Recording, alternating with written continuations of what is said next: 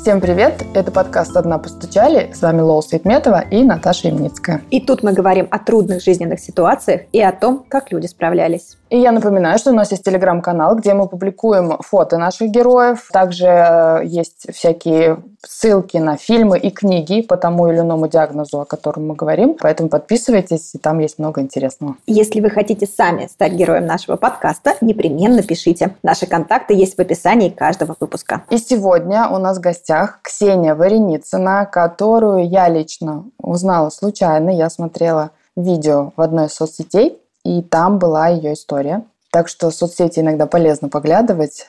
Привет, Ксюша, мы рады, что ты у нас. Да, спасибо, что предложили пообщаться. Это для меня очень необычный опыт. Ну, я решила, что вдруг кому-то будет это полезно. Это да, точно будет полезно. Да. Ксюш, расскажи, пожалуйста, когда стало понятно, что что-то идет не так? Ну, я родила три года назад, и спустя, может быть, месяц у меня начала неметь а, от шеи, вот в области шеи, все время немела. Я думала, ну, может быть, отлежала, не знаю, потянула. Это было месяц, вот это все не проходило, и дальше пошло по всей руке. Думали уже, так, ну это уже ненормально, нужно пойти к какому-то доктору, Первым доктором был мануальный терапевт, который меня там просто безбожно мял, жал и так далее, и сказал, должно пройти. Но ничего, естественно, не прошло. И аллилуйя, мне попался сразу хороший невролог, который направил меня на МРТ головного мозга. Он мне дал номер знакомого, сказал, ты в интернете ничего не смотри, вдруг не подтвердится, просто проверим кое-что. И все. Ну, я и не смотрела, естественно, потому что я не люблю это все. Я очень мнительная. И меня быстренько записали на МРТ. Это вообще, в принципе, хорошо, что меня быстренько записали, потому что рассеянный склероз, э, с ним нельзя затягивать. И, насколько я слышала, очень долго выявляют э, эту болезнь, и просто человек теряет время. Ну, все, я сделала сначала просто МРТ. Я еще тогда кормила грудью, а нужно было с контрастом, это там вводят э, какой-то там что-то там, короче, вводит в тебя, в вену.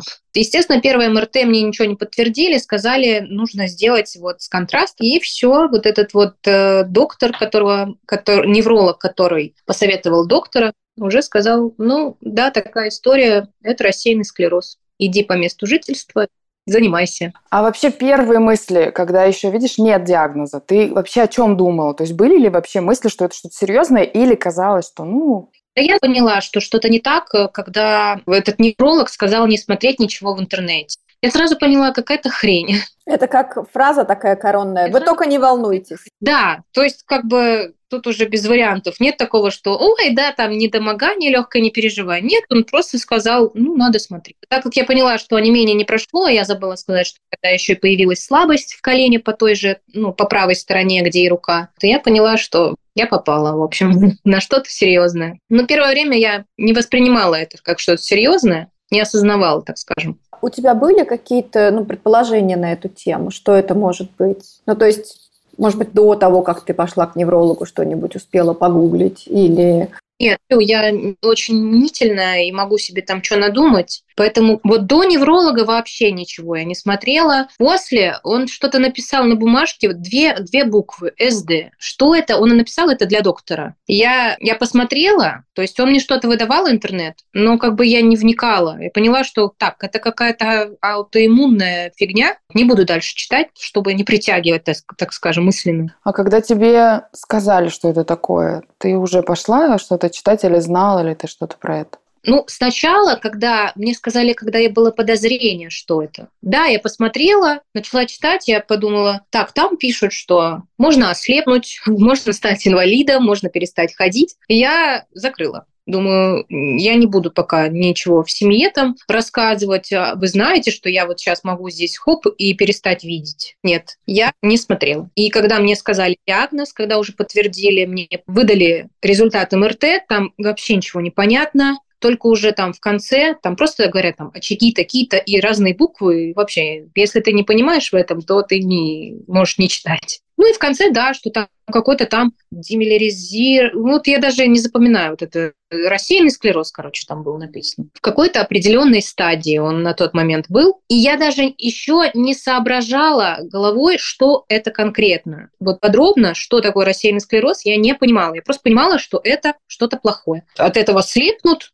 как я там начала читать, от этого слепнут, перестают ходить. Но я не разбиралась еще. Я просто заплакала, когда мне сказали. Просто потому, что я чем-то чем-то болею. В какой момент ты решила сказать семье? Нет, семья, семья-то знала. Я не говорила, когда только подозрения были, что я наткнулась на это, а что там написано, что ты можешь ослепнуть. Я этого не говорила. Я даже, когда я, мне делали МРТ, я про себя повторяла, я абсолютно здорова, я абсолютно... Я просто на протяжении 40 минут, вот пока там ты лежишь, я вот в голове говорила, я абсолютно здорова. Ну, там сила мысли, все дела не помогло, к сожалению. Сказала, но точно так же мой муж не имел понятия, что это такое. То есть просто, ой, ё-моё, что это плохое. Вот он сидит, мне сказали, я говорю, ну вот, у меня рассеянный склероз. Я думаю, я думаю, он еще сам тогда не очень осознавал, что это такое. Он такой, блин, ну, э, будем что-то делать. А как ты себя чувствовала в тот период? Все-таки какие-то есть признаки, кроме онемения, да, слабости? У тебя все-таки вот там родился ребенок. Насколько тебе было сложно уже с какими-то симптомами и с маленьким ребенком? Ну, вообще, я такой человек, я обычно, вот если я плохо себя чувствую, я не пытаюсь э, связать чем-то. То есть я просто принимаю, что я плохо себя чувствую. Неизвестно по какой причине. То есть я там связи никаких не делаю. Ну вот я просто, так скажем, я не замечала за собой, что как-то эмоционально, как-то там по настроению или по энергии я там себя очень плохо чувствую. Я просто думала, ну, это все из-за недосыпа, это все из-за усталости. Ну, у меня же ребенок, мы же не спим, там все дела, ну, я же только после родов. Ну, они менее в руке, ну, ничего, с этим живут нормально, живут и живут. Ну, просто когда меня начали, а, отправили в мою уже поликлинику, там меня назначили мне стационар, где должны были проколоть гормонотерапию, чтобы это онемение там прошло. Плюс еще должны были брать э, спинномозговую жидкость. Короче, вообще страшные вещи. И ребенку было на тот момент уже три месяца. Вот, наверное, вот это было для меня самым тяжелым, самым страшным. От ребенка уйти еще неизвестно, насколько меня положат. Я вообще никогда не лежала в больницах. Вообще никогда ничего с врачами, никаких дел не имела. А тут сразу такое. Моральное состояние было ужасное. Но когда ты не очень еще осознаешь, не принимаешь. Я очень долго не осознавала серьезно, не принимала, что я, ну, что это, это болезнь, что я реально могу от нее пострадать. Первое время я просто, я просто приняла, что типа, ну да, там что-то есть, но я еще не особо соображала, что там есть. Первое время морально, ну, мне просто было страшно первое время. Вот эти больницы, что меня положат в какое-то там отделение, что со мной какие-то э, бабушки в ужасном состоянии лежат, ну там разломанные, в смысле уже там еле ходящие и так далее. И я такая вся молодая, только родила, и тут вот началось. Мало того, что родила, как бы еще не восстановилась морально никак, ни физически, тут тебя запихнули еще и в стационар, сказали, что ты там чем-то неизлечимо болен, плюс оторвали от трехмесячного ребенка, Хотела все время выть. Вот я вот как только я созванивалась с семьей, я, у меня сразу же вставал ком в горле, я себя жалела. Я думала, боже, какая же, как же вот, как же все несправедливо первое время. Ну, естественно, скучала очень сильно и хотела домой вообще. Я мечтала, чтобы ничего этого не было со мной, но пришлось пройти через такое. А какой был следующий этап? Ну, вот, допустим, тебя положили в больницу, там, видимо, какое-то давали лечение, что-то происходило. Что было потом и как, ну, улучшалось ли состояние? Что происходило? Да, состояние улучшилось. Ну, я вышла из-за того, что у меня делали вот, этот вот, вот эту спинномозговую жидкость, брали, наверное, неделю болела, адски болела голова. Но не менее прошло. Ну и потом как-то все встало в свое русло. Вроде я даже себя хорошо чувствовала. Ну, приемлемо. Это все куда-то там делось. И я оттягивала тот момент, чтобы пойти к врачу, стать на учет, что мне нужно было, чтобы мне выписали лекарства. И, ну, месяца два я вот проходила, даже вот туда ни ногой не ступала, в эту больницу, пока мне не стало хуже. Сейчас уже из нынешнего времени, когда ты смотришь назад на эти несколько месяцев, как ты думаешь, что это было? Почему ты не готова была никуда идти? Ну, отрицание. Типа, я пряталась. Я лучше дома посижу, этого нет. Если я туда не хожу, значит, все хорошо. И все. Оттягивала неизбежно.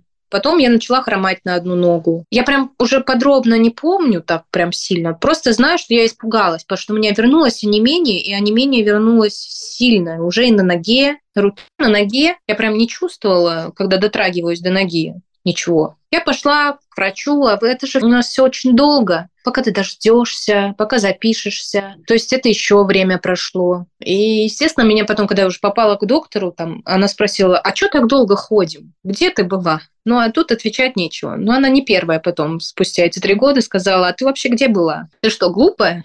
И что? Я спросила, вот хорошо, я буду колоть эти... Мне выписали препарат, который я должна была колоть там, типа, ну, как я уже себя нагрузила в голове, до конца жизни, все. Уколы до конца жизни, что же, это же ужас. Это просто я, видите, как я не готова была, я не принимала это, что это твое здоровье, что вот это не то, что уколы до конца жизни, это как бы тебе от этого будет лучше. Вот, вот разница. Вот тогда я думала, боже, какой кошмар уколы, а не то, что мне от этого станет легче. И через день, да, мне нужно было колоть их. И так получилось, что с ночи, допустим, делаю себе укол, и весь следующий день я умираю от головной боли. Вот такая побочка у меня была. И получается, ты очухиваешься только на следующий день, а тебе уже вечером опять колоть это. Плюс ребенок маленький.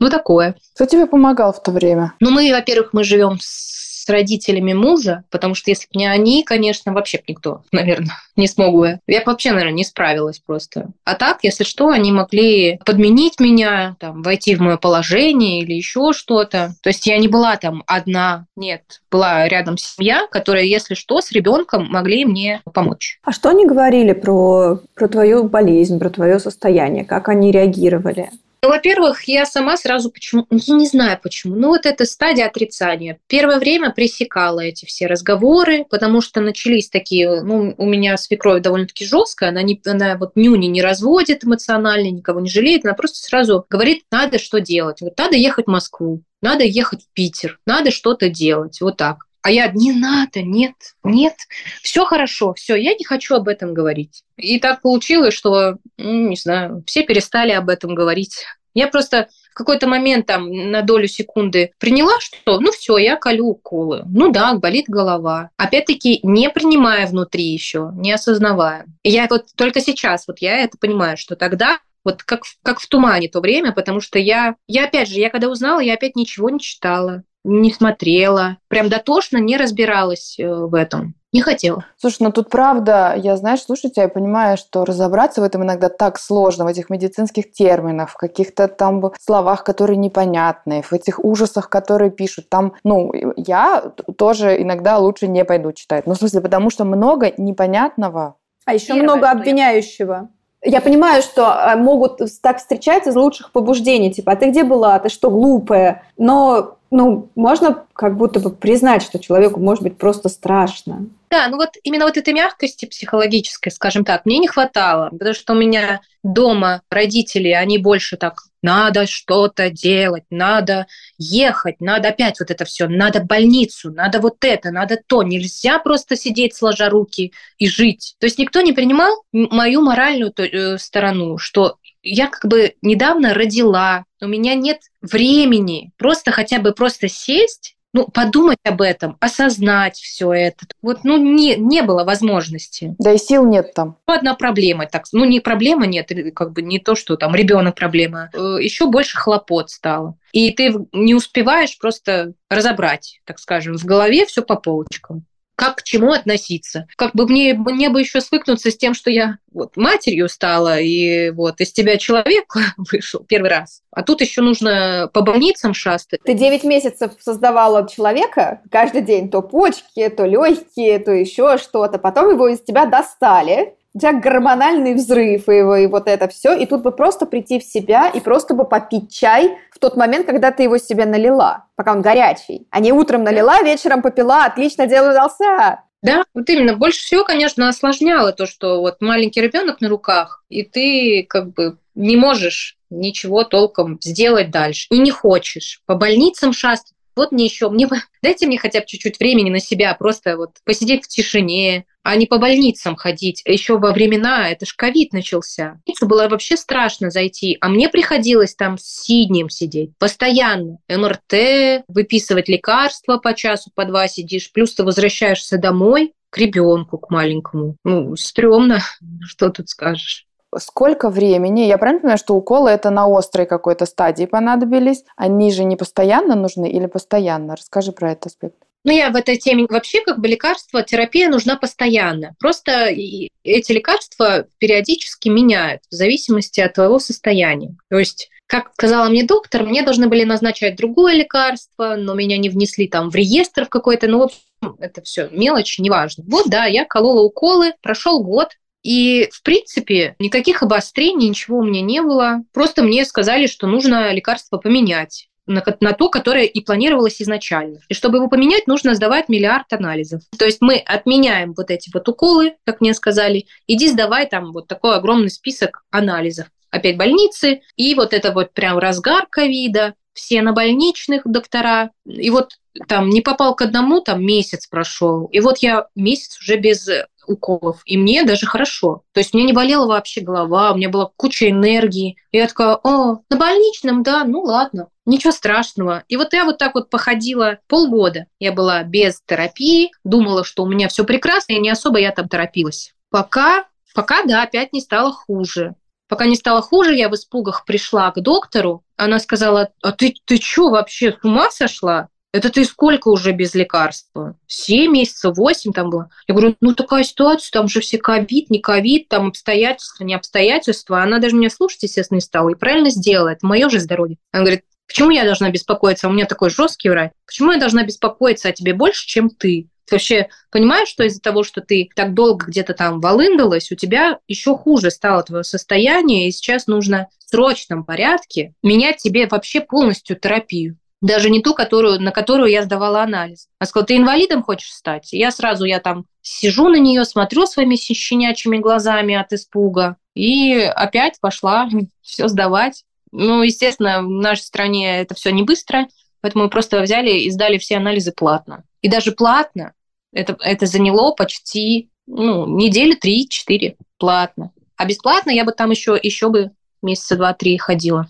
А в этот раз обострение как выглядело? У меня начались проблемы с походкой. То есть я выходила, если я проходила больше пяти минут, ну вот просто идя, э, нога как будто бы свинцом наливалась, то есть как палка становилась, я не знаю. Ты прихрамываешь, и она как немножко, даже не могу объяснить. Ну, тяжелая, и ты, тебе сложно ей управлять. Ты забываешь, как это делать. Вот, тогда я уже испугалась, конечно, потому что и опять вернулись и головные боли, и вот эта нога, и походка стала стрёмная. Ну, уже, конечно, уже посерьезнее. И меня, ну, получается, сколько? Год я колола лекарства.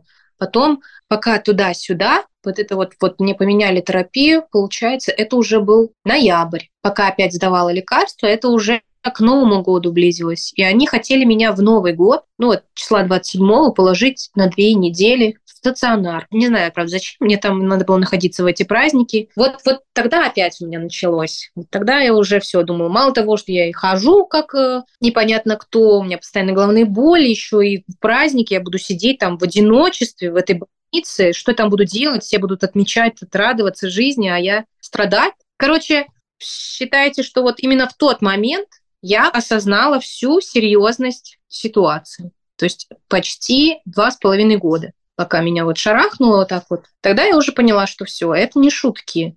И надо скорее, скорее выполнять все предписания докторов там и так далее. Но мне повезло, слава богу, не, не положили в стационар на праздники, а просто назначили его там через две недели после выхода всех на работу. Вот, и там уже, там уже мне ввели новое лекарство, как говорит доктор, это самое лучшее лекарство, которое сейчас есть типа, в мире при рассеянном склерозе. Вот. Ксюш, знаешь, у меня два вопроса. Первое, мне интересно, ну вот ты сказала, что ты осознала всю серьезность ситуации, но мне интересно, что это было. Ну то есть это было такое, допустим, все, я сдаюсь, и кажется, я действительно болею, или блин, вот теперь я испугалась, вот теперь мне очень страшно, и я буду это как-то делать из страха, следить за этим, чтобы не стало еще хуже. Или, окей, я принимаю ситуацию, и я буду с этим теперь что-то делать, или какой-то твой вариант, ну, то есть я сейчас просто накидываю из головы? Нет, я почему-то сразу приняла. И у меня, во-первых, я еще не сказала, что вот когда все это выяснилось, я увлеклась э, эпоксидной смолой и с головой вообще полностью ушла в нее. То есть, опять-таки, забила полностью голову свою от этих мыслей. То есть ребенок, эпоксидная смола, плюс я начала потом спустя время искать помещение, и больше это все, вот этот весь рассеянный склероз мой, вытеснили там ругань с семьей, что я вот, у меня маленький ребенок, ты болеешь, а ты там что-то пытаешься, какие-то комнаты себе ищешь, какие-то помещения, какая-то смола, это все несерьезно. Уже тогда я себя чувствовала борцом и считала, что мне нужно арт-терапией заниматься, мне нужно отвлекаться. И к этому моменту, как у меня началось ухудшение, я, не знаю, я просто поняла, что у меня уже выстроена такая жизнь, ребенок чуть-чуть подрос, плюс у меня планов много, я хочу дальше дальше творить, заниматься творчеством. Я не хочу вот забиваться в угол и думать, что я как-то там не такая, несчастная, больная, и как же мне быть? А что от этого изменится? Что изменится от того, что я начну себя жалеть? Мне станет лучше? Нет. Мне вот эта жалость абсолютно не нужна, я ее даже ненавижу больше, потому что... И поэтому мы даже не говорили никому. Ну, то есть знала моя семья и там пару подруг. И то даже подружка там одна, она на меня вот так, как ты? И вот так сразу смотрит, и мне кажется, у нее даже глаза наливаются слезами. Ну, то есть мне вот это не надо. Я хочу, чтобы меня воспринимали как обычного человека, который чего-то там в жизни, во-первых, еще и умудрился добиться, и еще собирается добиваться. И вот эта болезнь, это просто, ну, нужно пройти какой-то там определенный этап, да, с лечениями и так далее, чтобы потом опять стало лучше и началась опять вот эта размеренная твоя жизнь. Ну, хотя бы на время до обострения и так далее. А как вообще появилась идея с, с эпоксидной смолой? Откуда вдруг? Это удивительная история. Просто никак. Просто вот сидела, втыкала в телефон, увидела, кто-то что-то такое интересное делает. На тот момент, три года назад, это вообще никто еще этим не занимался. Тут просто щелкнуло в голове, что я хочу. То есть до этого я делала свечи, а здесь немножко друго, другое. Хочу. Первое время делала все на балконе. Опять-таки, это все через ругань с семьей. Там маленький ребенок орет, э, ты выбегаешь из балкона, идешь туда. И потом как-то, не знаю, у меня ничего не получалось никогда вообще. Вот ничего не получалось, но я вот не отпускала эту идею, и все перла до последнего, и вот до сих пор пру, и вообще никого не слушаю, что мне там говорят. Глупость, не глупость, серьезно, не серьезно, пофиг. Мне нравится. Я хочу это делать. Это просто, во-первых, еще наложилось, что когда я уже сняла помещение и вот туда ушла, да, там меня отпускали, ну, буквально на час, там, ну, раз в две недели, раз в неделю, два раза в неделю, ну, с трудом. Я шла туда в любом состоянии, с головными болями, с ощущением, что там меня сейчас, я не знаю, укачает и так далее. То есть все время так себя чувствовала, но именно в моменте творения я все забывала. Вот просто вот не существует ничего. Вот только я и вот планшет с, с эпоксидной смолой. И пока ты находишься в этом процессе, ты живешь, ты абсолютно здоров, у тебя ничего не болит. Ну, естественно, потом возвращаешься уже к жизни и понимаешь, что а вот оно все опять здесь. Ты знаешь такое, как счастливое место такое, happy place? Да.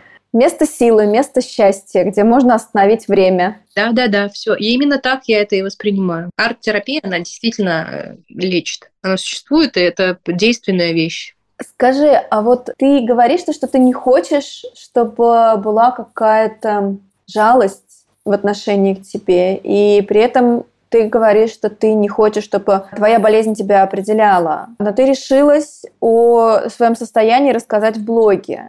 Какой был мотив? Почему ты на это решилась? Мы же вообще никому ничего не рассказывали. Почему-то вот как-то сложилось у моей семьи, наверное, или вот как-то, что это что-то постыдное. Я не знаю. Ну вот нельзя никому рассказывать. Как бы у меня не было желания. Оно как бы есть и есть. Оно было во мне и было. И особо на моей жизни, в принципе, не отражалось. Ну, то есть там вечером, ну да, плохо, ну и что. Но когда начались обострения, вот последние, это заняло столько моей жизни. То есть как могло быть что я вот перед госпитализацией, я на неделю просто слегла. Ну, ну вот плохо мне было. Я не вставала, я вообще ничего не, не ела, ничего. Я не могла ходить нормально, меня шатало. То есть я же как бы позиционировала себя вроде как, ну, типа, ну не блогер, но я же вот творю, творец, я там, нужно, уже сейчас такое время, нужно социальные сети-то вести, а я вот пропала, и я же не, как я это все объясню? Ну, это, конечно, не главное, нет, ни в коем случае, ну, мысль такая была, что как-то слишком много становится больниц,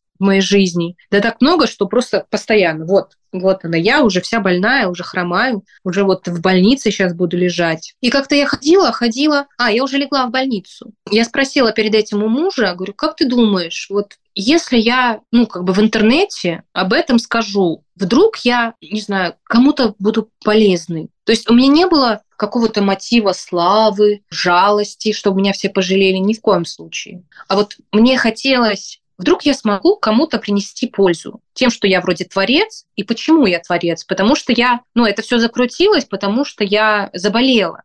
И именно в моменте, я как бы в моменте искусства этого своего, я лечусь. Вот, я подумала, а вдруг кому-то это тоже поможет? Может, кто-то меня поймет, и мне вообще не нравилось вот это вот молчание, вот эта скрытность какая-то, как будто я не знаю, там какая-то путана. И все так закрутилось. И я, если честно, даже не ожидала, абсолютно не ожидала столько поддержки, абсолютно не пожалела. Мне столько людей написало с моим диагнозом. Кто-то просил поддержки, кто-то расспрашивал, как у меня что, а кто-то давал советы. И только вот после этого видео, вот не поверите, я не знаю, я начала, взяла себя в руки, села на там, диету при этом питании, Потому что много советов поступило со стороны. Я не где-то вычитывала среди этой информации, что ты ослепнешь, ты перестанешь ходить, ты то все, а именно вот сразу человек сказал, вот будешь питаться хорошо, будет все хорошо. Вот я вот питаюсь, у меня все хорошо. Вот будешь это делать, будет все хорошо. То есть люди говорят, все будет хорошо. Ну, как бы, и вот она разница. Там, где ты сам пытаешься найти информацию, все плохо, а тут люди знающие, которые тебя понимают и поддерживают, наоборот, говорят, все будет хорошо. А сейчас уже вот, поскольку и принятие, да, там произошло, и вот новая какая-то сфера появилась, что ты сейчас понимаешь про рассеянный склероз, про то, почему он появляется, и какие у него есть, не знаю, стадии развития, и почему важно вовремя схватиться, знаешь, и не запустить? Чем это чревато? Ну, я, конечно, не особый там пример для подражания, который все это, опять-таки, я выискивал всю информацию. Вот то, что нельзя затягивать, это да. Если вы вдруг нашли какие-то в себе странные симптомы, ну, и ваш доктор не знает, разводит руками, ну, не знаю, блин, ну, мне все время мне спрашивали, какие анализы сдавать. Ну что, я сдала сразу МРТ и там все понятно было. Во-первых, нельзя затягивать. Мне, например, писал парень молодой, он просто очень сильно тукнулся, выходил из гостей и очень сильно тукнулся об забор головой, калитку не увидел верхнюю. Настолько сильно, что там у него было сотрясение мозга, и тут же его сразу же накрыло вот этим рассеянным склерозом. Он рассказывал страшные вещи, что он ослеп на один глаз, что у него одна нога не работает, он не может ходить. Это, короче, стресс для организма, сильный стресс для организма. Вот у женщин очень много моментов, кто рожает и так же, как и я, обретает вот нового друга в качестве рассеянного склероза. Очень много. Мне, по крайней мере, я сужу кто мне написал, что такая же история. У этого парня, видите, сильно-сильно-сильно неожиданно для себя стукнулся головой, вылезло. Стресс, сильный, сильный стресс для организма, и может вот такая вот история с вами приключиться как оказалось. Ксюш, а вот, знаешь, мне интересно, ты сказала, что у тебя не было до встречи с э, рассеянным склерозом, ты не лежала в больницах, ты не ходила особо там, по, по врачам, по поликлиникам. А когда тебе пришлось все-таки лечь в больницу надолго, слава богу, не в новогодние каникулы, но ты все равно легла, и если я правильно помню, то ты в блоге говорила, что ну, это не просто было, потому что ты видела там самых разных пациентов. Как тебе было, когда ты впервые оказалась в больнице с, э, в неврологическом отделении? Не, ну первый опыт там было все страшно, потому что ты не знаешь, что с тобой. И в первый раз я лежала дольше, я там была пять дней или 4-5 дней. И со мной лежала просто одна бабушка, которая не слышит, ничего не видит, и я как бы не знала, что с ней. То есть у нее не рассеянный склероз был, а там свои какие-то болячки. То есть я просто там лежала в страхе,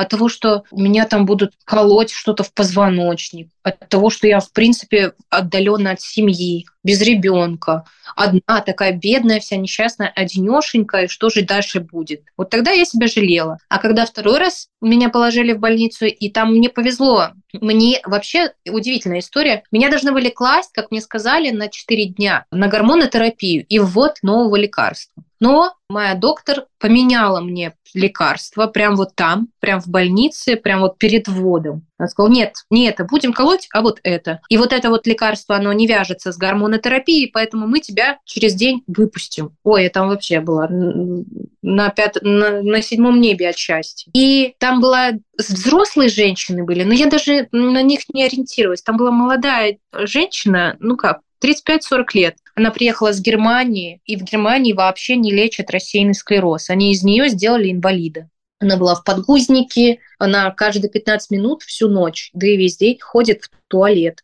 Она еле говорила, такая как каша в голове. Это тоже один из симптомов. И походка, ну, в общем, полный набор. И не то, чтобы я испугалась, когда на нее посмотрела. Я подумала, что, конечно, блин, какой, какая... Я подумала, что она бедная, бедная женщина а не то, что это будет со мной, может быть со мной. Я даже не допустила такой мысли, что я больше думала, что я скорее выйду отсюда, и все будет хорошо. Никогда не примеряя на себя какие-то там чужие болячки. И вот поэтому и не, и не люблю читать об этом заболевании в интернете. А что тебе вообще говорят врачи? Вот они как говорят, что, например, если, там, не знаю, поддерживать это всю терапией, какой-то, ну, не знаю, продолжительный период, видимо, всю жизнь, то можно болезнь держать под контролем, верно? Да, моя вот этот доктор сказала, что сейчас э, медицина не стоит на месте. Во-первых, у меня самая лучшая терапия, которую там э, предоставляет лучшие лекарства, и что сейчас его нельзя вылечить, этот рассеянный склероз, но да, его можно держать в узде, так скажем. Вот э, поэтому и важно его очень быстро поймать, то есть чтобы его диагностировали быстро. Вот у меня, допустим, сейчас я начну, ну, я уже хромаю. Я не могу много ходить, головные боли, но это фигня уже по сравнению с тем, что я видела. И вот, вот это типа законсервировали, так скажем. Оно уже никуда не денется, но и, как я очень надеюсь, оно не будет, по крайней мере... Развиваться. Да, ну, я надеюсь. Как бы не все такого же мнения, что оно не будет. Обострения бывает, но лекарство помогает сдерживать. Поэтому я и думаю о том, что какая же я была глупая, ходила вот в этих отрицаниях, витала в облаках почти два года. Ой, без лекарств так хорошо, ха-ха-ха, как хорошо. А на самом деле я только себе хуже сделала. То есть, если я правильно понимаю, то то, что болезнь отнимает, нельзя откатить назад. Можно консервировать в том моменте, в котором успели поймать. Ну, как мне объяснила доктор, да. Хотя, ну вот просто у меня же не было гормонотерапии, мне ее не сделали. Блин, не могу, конечно, так точно прям судить, потому что, допустим, бывает же, вот у меня онемела рука первое время, и когда мне сделали гормонотерапию, оно все прошло. А сейчас пожестче симптомы, уже насчет вот этой симптоматики я не в курсе. Но я думаю, что она уже, наверное, не знаю, не, не знаю, не могу судить. По крайней мере, вот у меня было два ввода лекарства, и с походкой ничего не изменилось. Ни хуже, ни, ни хуже, ни лучше, так скажем. А скажи, пожалуйста, вот это такие аспекты, как, не знаю, оформление инвалидности, получение лекарств, что-то есть помогающее от государства? Во-первых, естественно, про инвалидность никто не, не узнавал. И вот только недавно я задумалась, потому что мне вот уже нужно через недели выходить на работу, и мы приняли такое решение, очень сложное для меня, потому что все-таки вот эти вот принципы воспитания в нас, детей 90 что нужно обязательно нужно работать. А еще если это государственная работа, то все, там же и пенсия, там же и больничные, еще и родители это говорят. Без работы никуда нельзя. А я поняла, что я, ну, в том состоянии, в котором я сейчас, я не смогу работать на таком графике, на такой ходячей работе, по 8 часов там в день сидеть 5 раз. Я не смогу чисто физически. Просто я смотрю правде в глаза. Я начала, ну я пока добралась только до интернета. Да, в интернете пишут, что при рассеянном склерозе дают третью группу инвалидности, если там не прям все жестко, если ты все-таки еще как-то ходишь, но моя доктор сказала, что инвалидность дают только если ты теряешь какую-то функцию организма. То есть я так понимаю, что если бы вот я не ходила, вот тогда это было бы основанием для инвалидности. А так ты же, ну, хромаешь, ну что, живи себе и дальше, делай, что положено. Поэтому пока что на счет инвалидности, я думаю, что не дадут, наверное. А лекарства? Лекарства бесплатно, да, но дорогостоящие, да, по квоте все дают. Каждый месяц выдают, раз, раз в месяц нужно колоть. Ну, ну, в смысле, главное, что тебе дают бесплатно, как человеку, который там... Да, лекарства дают, и еще не всем вообще назначают эти лекарства. Очень многие хотят, очень многие, потому что, ну, оно действительно хорошее. Многим, как по отзывам, оно помогает. А какие у тебя сейчас есть ограничения по сравнению с твоей жизнью до, до, до болезни. Ну, то есть понятно, что у тебя есть куча еще ограничений в связи с тем, что ты мама маленького ребенка, но в принципе, даже когда твой ребенок вырастет, чего ты больше не сможешь сделать, чего тебе да больше полно. нельзя? Да полно. Я не могу долго ходить. Максимум меня хватает на 10 минут очень медленно. Я не умею бегать. Все, бег это не мое. То есть, ну вот просто вот не могу. Вот я вот даже при всем желании не смогу пробежать. Либо это будет очень смешно. Что? Я не пью алкоголь, я не курю. Я села на диету, где нельзя глютен, молочку, яйца, сладкое, выпечку. Вот одни овощи в основном, ну и белок работать на, не знаю, в найме, наверное, не смогу работать как вот ходит. Вот у меня была раньше, я была администратором в детской поликлинике, в детской больнице. Очень нравилась мне эта работа. Я и беременная там проработала, и коллектив мне нравился, но, к сожалению, вот пришлось принять решение, что не смогу, не смогу долго ходить. Мне всегда болит голова, и если я ее в какой-то момент не положу, там, ни что-то не облокочу, то мне станет очень плохо. А вот это вот нужно облокотить хотя бы раз в час, не знаю. Ну, в общем, да, сложно, но возможно. Где, где теряем, там обретаем, так скажем. А отношения с мужем как-то поменялись после болезни? да, изменились. Ну, тут уже даже непонятно. Во-первых, как бы что именно на- накладывается. Естественно, когда появляется маленький ребенок, уже люди, ну, как бы первый раз к такому никто ж не готов. Это мы все сначала только думаем, что мы готовы. А по факту, естественно, и, и ссоримся, и у каждого там бывают свои взгляды. Кому-то кажется, что один из нас недостаточно много проводит времени с ребенком и слишком офигел и так далее. Ну, получается, я просто была заточена в четырех стенах, плюс еще РС. И тут уже непонятно, что друг на друга накладывалось. То ли это аутоиммунное заболевание, от которого ты становишься раздражительным, а это как бы главный фактор. Очень многие, это как бы нервная система пострадала твоя, и ты не способен повлиять на то, чтобы ходить там в полном дзене, в спокойствии. То есть если тебя несет, если вот не чуть-чуть задели тебя, раздражение появилось, то лучше не провоцировать, потому что там дальше уже начинается, ты не можешь остановить. Внутри просто все вот кричит. Не потому что ты какая-то психушка. И я не была такой. И тут сложно как бы понять, это было из-за ну, из-за того, что мы вот маленький ребенок родился, и вот так вот все обострено, либо это рассеянный склероз так на нас подействовал. В общем, не знаю, вообще понятно я объясняю или нет, но... Да, вполне. Так вы стали, вы стали родителями, и плюс ты столкнулась с хроническим заболеванием, да. и одного, одного фактора было бы достаточно для того, чтобы трансформировать отношения. Да, но ну, ругаемся, да, бывает. И больше потому, что он вспыльчивый, и он не всегда осознает, что я-то не могу остановиться, ну, потому что, ну, вот не могу не потому, что я силу характера, а просто вот, ну, физически это не получится, это не получается. И тебя несет, и, и все. А а он просто сильно эмоциональный. И из-за того, что он не всегда сам может себя остановить, мы еще больше начинаем ругаться. Потому что для меня это, это стресс. Для меня стресс – это опасно. Это сразу может быть обострение. А для него это какая-то просто ругачка, типа, он забыл потом. Ну, ругаемся, но в любом случае он меня поддерживает, поддерживает меня моих решениях, э, вот то, что, естественно, с работой не срослось, но это и понятно, как бы муж все-таки не будет заставлять же жену работать, если и плохо. Я понимаю, что я буду там мучиться. И так, и так болеет, так еще и мучиться целыми всю жизнь на работе. Нет, спасибо. У меня будет вопрос, он немножко провокационный, если тебе не понравится, можешь не отвечать. Не злилась ли ты на ребенка или на мужа за то, что ты родила, ты до этого была здорова? А тут ты рожаешь ребенка, и после этого твой организм отказывает немножечко. Но он начинает работать по-другому.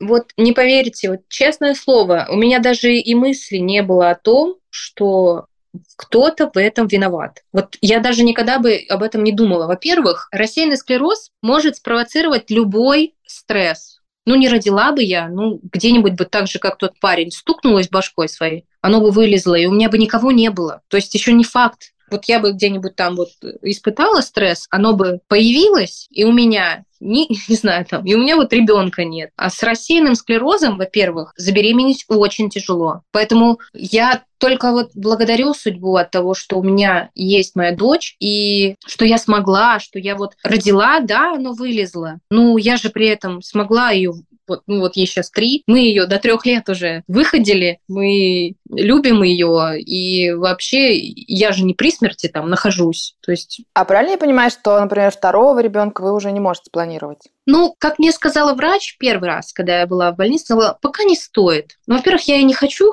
потому что вот этот стресс сильный на мне очень сильно отразился, что и ребенок, и рассеянный склероз, и это все на одного человека набросилось, так скажем. Э, я не готова еще раз через проходить. Мне достаточно одного, и всю свою любовь я, пожалуй, отдам пока ей. Ну, я скорее про физические возможности, вот, про возможности организма при рассеянном склерозе. Вот.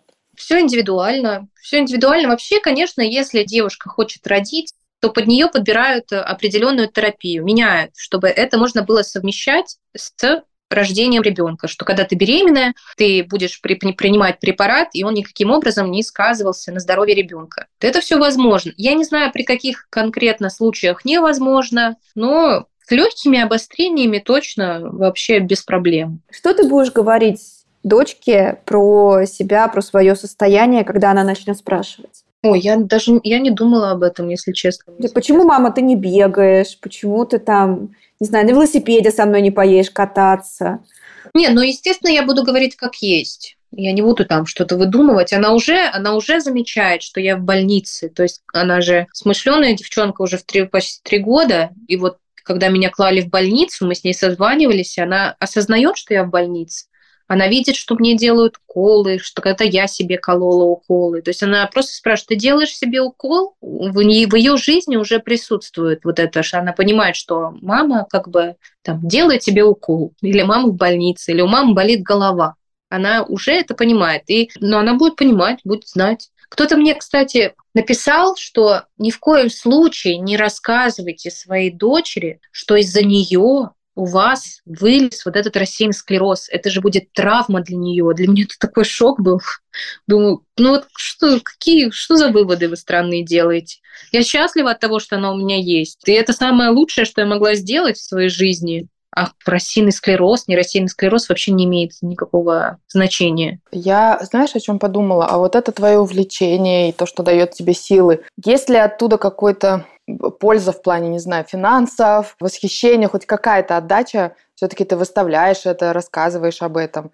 Конечно. Да, вообще изначально было просто, ну вот просто я захотела научиться. Да, там сквозь тернии, да, сквозь ссоры с родственниками и так далее. Но мне просто, если честно, нравится что у меня вот так вот выстроилось из ничего, потому что как бы я не могу сказать, что мы как-то э, в финансах э, не ограничены, очень даже ограничены, особенно когда маленькая, э, маленький ребенок появился, я просто каждую копейку, которую там могла заработать на этом, я опять это все вкладываю, и это до сих пор, но только это уже дошло до того, что я это вкладываю в свою мастерскую, я делаю там ремонт, я провожу мастер-классы, чтобы люди приходили ко мне, видели, как круто, как уютно, и что человек может все, вне зависимости от обстоятельств. Я заболела, да, как бы такой болезнью, которая там, кто-то даже говорит, умирает. Ну вот я вот, даже вот слышно, как я к этому отношусь, типа, ну, я это все отрицаю, отметаю. Я просто живу и живу. Ну, да, рассеянный склероз. Ну и что теперь с этим сделать? Буду жить дальше и делаю все для того, чтобы жизнь, насколько это возможно, мне предоставляла удовольствие. И вот это вот мое увлечение и уже мой заработок, вот изделия из эпоксидной смолы, оно приносит мне колоссальное удовольствие. Моя мастерская, это для меня просто, да, это место силы. И я хочу там находиться, я хочу развиваться. Это не дает мне остановиться. Я думаю, что даже вот эти вот два, почти три года, которые я не принимала в голове свой РС, только потому, что я все время что-то делала, естественно. Ребенок, эпоксидная смола, мастерская, все вот это вот становилось, у меня становилось, становилось. Я просто себе уже там столько планов в голове настроила, что как, ну, я только буду идти вперед. Какой раз? Ну, сейчас подлечусь и пойду дальше. А не так, что, боже, да как же теперь жить? Как-то надо жить, и все. Что теперь, пойти сдохнуть, извините меня? Это мы успеем. Ну да. Э, слушай, есть, по крайней мере, я слышала, школы пациентов. И я слышала, что при рассеянном склерозе тоже организуют школы пациентов, ставят лекции, рассказывают, как с этим жить, организуют также там какие-нибудь встречи людей, которых объединяет один и тот же диагноз. Ты как к этому всему относишься? И ищешь ли ты вообще встреч с людьми, которые болеют тем же, чем ты? Вот знаете, я после того, как, так скажем, рассказала аудитории свою историю, что я заболела, я, во-первых, ни капли не пожалела, я обрела очень много, не то чтобы друзей, но уже знакомых, которые с рассеянным склерозом, конечно, которые меня понимают как никто. Именно от таких как мы друг другу, мы можем дать друг другу, можем дать то, что не могут дам, дать нам никто, наша семья, не наши окружающие. Потому что мы настолько друг друга понимаем в этом плане, мы это можем обсудить, поржать над этим, ну, правда, типа, не могу ходить, ну, там, там где-то хожу как алкашка. Ну, то есть, конечно, найти, главное, того человека, кто позитивно смотрит, а не так, что вот, я вот лежу, хочется, я больше ничего не хочу в этой жизни. Нет, надо найти позитивных рассеянных склерозников. Или вот. те, кто из э, нытья перешел в черный юмор. Черный юмор тоже помогает. А, и, блин, я получила огромную поддержку с их стороны. И сама оказала, и получила. И поэтому я считаю, что это очень полезные такие встречи, это дает заряд, заряд энергии, потому что если даже один подуныл, то второй такой, эй, ты что, давай, бодрячком. Э, вот эта вот поддержка сменяется, так скажем. Одна девушка, мы с одного города оказались, мы лечимся у одного врача, она нашла меня. Вот она мне периодически пишет и спрашивает, ну что там, как ты? Что, погода нормально переносишь? Башка не болит? И почему ты так хорошо от этого становится? Потому что муж не поймет меня. Я видела у тебя в блоге, как ты говорила, что с рассеянным склерозом сложно получать некоторые привычные вещи, например, маникюр-педикюр, потому что тебе сложно долго сидеть. Но, но я вижу, что у тебя ты все равно ходишь, делаешь ногти. Ты, вот сейчас мы, мы разговариваем, я вижу, что у тебя все равно есть маникюр, например. За какие ты вещи продолжаешь по-прежнему держаться, несмотря на то, что сложно, но ты все равно от них не отказываешься? Да за все. Пока ни от чего не отказываюсь. Ну, полезного, естественно. Понятно? Ну вот маникюр, педикюр, вот их сложно, потому что, видимо, ты не можешь долго сидеть, да, но ты все равно продолжаешь да. ходить их делать. Да, был такой, типа, я не жаловалась, что вот, а, типа, блин, теперь маникюр, как вот раньше, знаете, как в декрете была такая история. Ты сидишь в декрете, и выйти на маникюр – это просто седьмое чудо света. Ты просто в таком блаженстве находишься. А я вот э, воспринимаю это просто, ну, уже не так радостно. Ну, ногти, да. Просто нужно сделать ногти. Я же не хочу как обезьянка ходить, честно. Я больше, если честно, страдаю от того, что я не могу ходить долго, гулять не могу и не могу ходить долго по магазинам. Не обязательно это шопинг, а я просто люблю долго ходить, все рассматривать каждую деталь. Мне вот я так это любила раньше, а сейчас стараюсь минимизировать свои походы. Хотя из этого тоже можно, это тоже, в принципе, польза. Теперь я не трачу свое время на вот эти вот ой, э, смотрения бессмысленные, а иду чисто за тем, что мне нужно. Везде нужно искать свой плюс. Скажи, пожалуйста, что бы ты сказала тем людям, кто впервые услышал такой диагноз и которым предстоит с ним жить? Ну, скажем так, не терять время на наматывание соплей на кулак. Просто нужно принять это быстрее. Чем быстрее это все осознать и принять, взяться за лечение, тем, тем лучше будет ваша жизнь. Да, надо потратить минимум, минимум времени, ну или максимум, ну нет, не максимум. Нужно потратить время на вот эти вот разбирания с анализами, с лекарствами, с больницами. Да, это тяжело, я знаю, но потом будет хорошо все. Главное, так скажем, не замыкаться, не жалеть себя, а просто идти вперед, так как это ваша же жизнь. Если не вы, то никто ничего не сделает. Мы друг у друга есть, только мы. И надеяться надо только на себя. Поэтому чем быстрее вы примете это все, тем быстрее встанете в строй и будете жить Ну, практически так же, как и раньше. Спасибо тебе большое, Ксюш.